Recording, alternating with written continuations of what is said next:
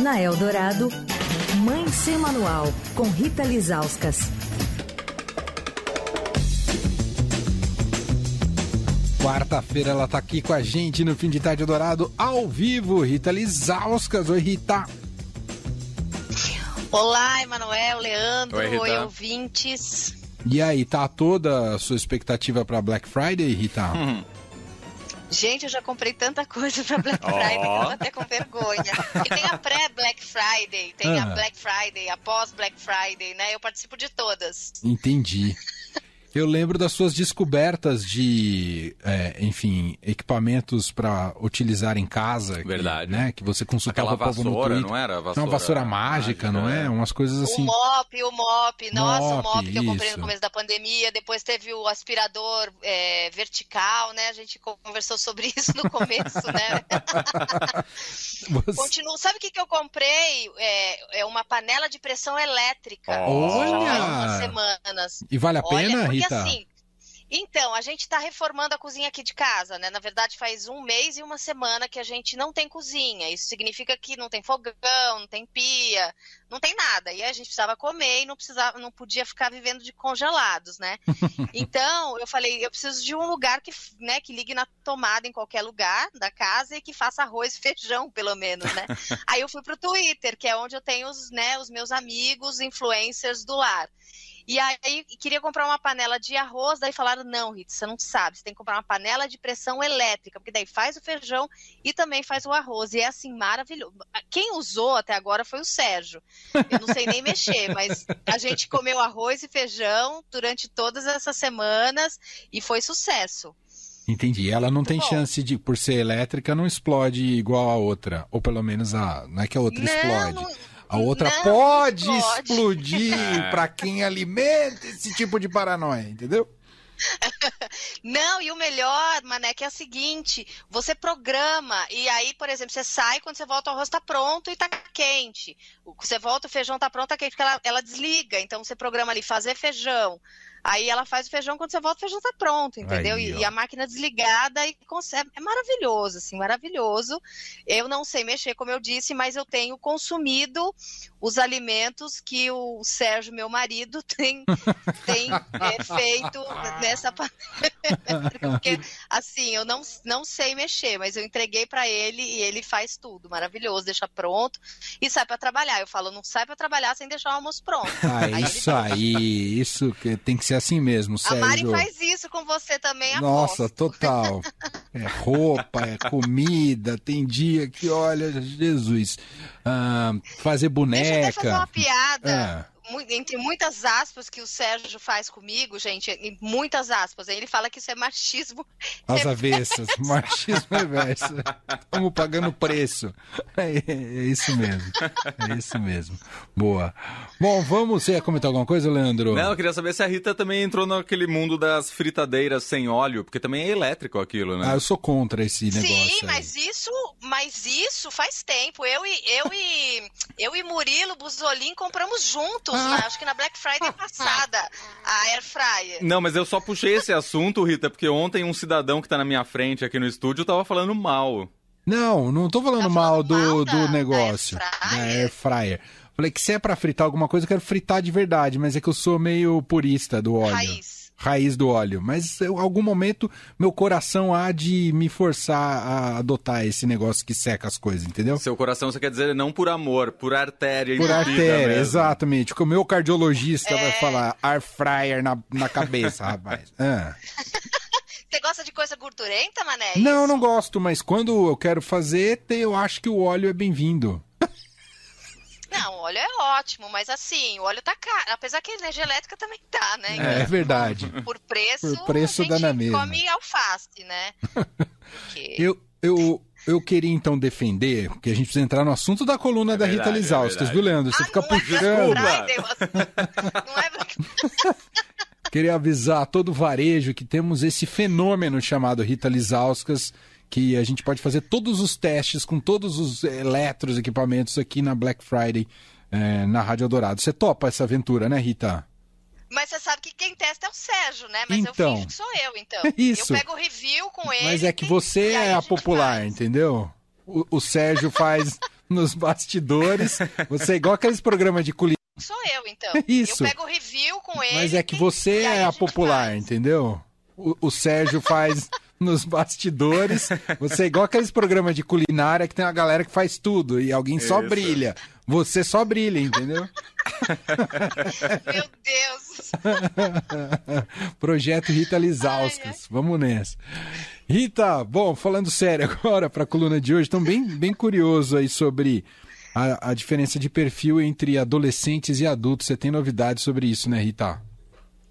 Então, Emanuel, é uma pesquisa muito interessante que foi feita pelo Unicef com o Instituto Gallup.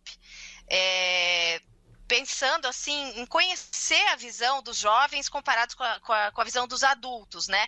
Então, assim, foi uma pesquisa que foi feita porque dia 20 foi Dia Mundial da Criança, foi depois da nossa coluna semana passada. Na verdade, eles tinham esses dados, eles embargaram esses dados, deram para a imprensa, mas eu só pude divulgar é, dias depois, né? Então, eles fizeram essa pesquisa em 21 países para comparar as visões de adolescentes e jovens com os adultos, para saber como é que eles pensam, como é que eles veem o mundo, e, e então então, como eu disse, essa pesquisa foi feita em vários países, então teve países da Europa, né? Teve Alemanha, aqui na América do Sul teve Argentina, o Brasil, é, na, é, na, Europa, Espanha, França, aí teve Índia também, Indonésia, Japão. Então, assim, é, é foram é, crianças, na verdade, adolescentes, né? A partir de 15 anos, é, essa faixa, então, de adolescentes e jovens, comparado com os adultos a partir de 40 anos, para saber como é que eles veem o mundo, fazer essa comparação geracional, né, por assim dizer.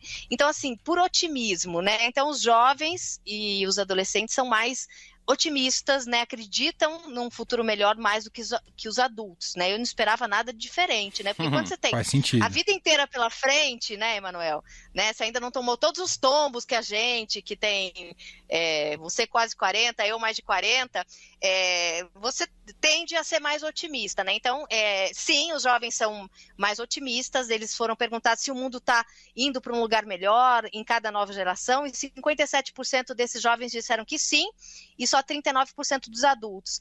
Mas aqui tem um recorte, Emanuel, do otimismo no Brasil, né? A gente é famoso, ah, o brasileiro é alegre tal, não sei o quê, mas o índice de otimismo aqui no Brasil, entre esses 21 países, foi o segundo mais baixo atrás apenas do Mali, né, país da África Ocidental.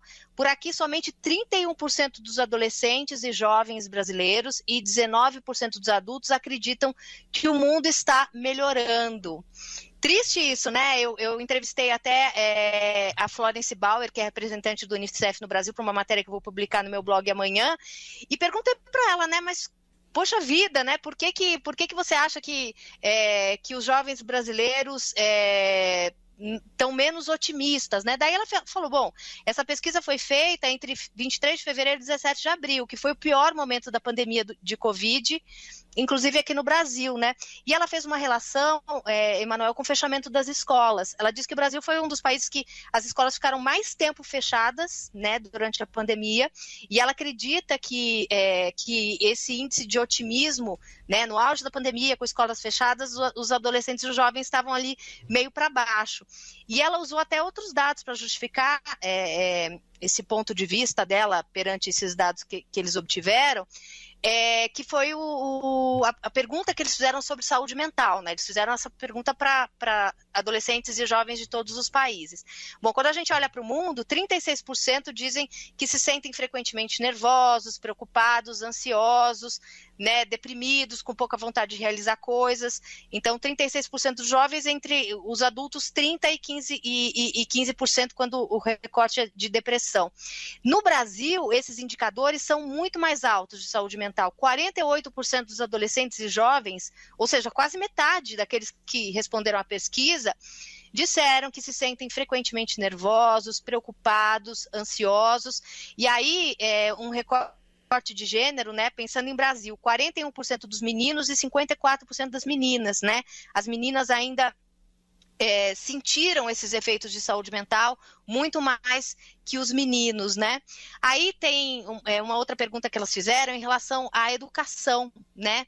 é, nos 21 países, os adolescentes e os jovens, eles acreditam que a própria infância foi melhor do que a infância dos seus pais e dos seus avós. Eu achei isso muito, muito legal, muito bonito é, ter essa percepção, né, de que, de que é, você tem uma infância melhor do que o seu pai teve, do que os seus avós tiveram, né? Então, assim, eles, eles veem que tem mais acesso à educação, né? As meninas têm mais acesso à educação também. Então, é, é essa percepção mundial de que né, nossa, nossa, nossa adolescência, nossa juventude é muito mais legal do que os nossos, dos nossos pais, né?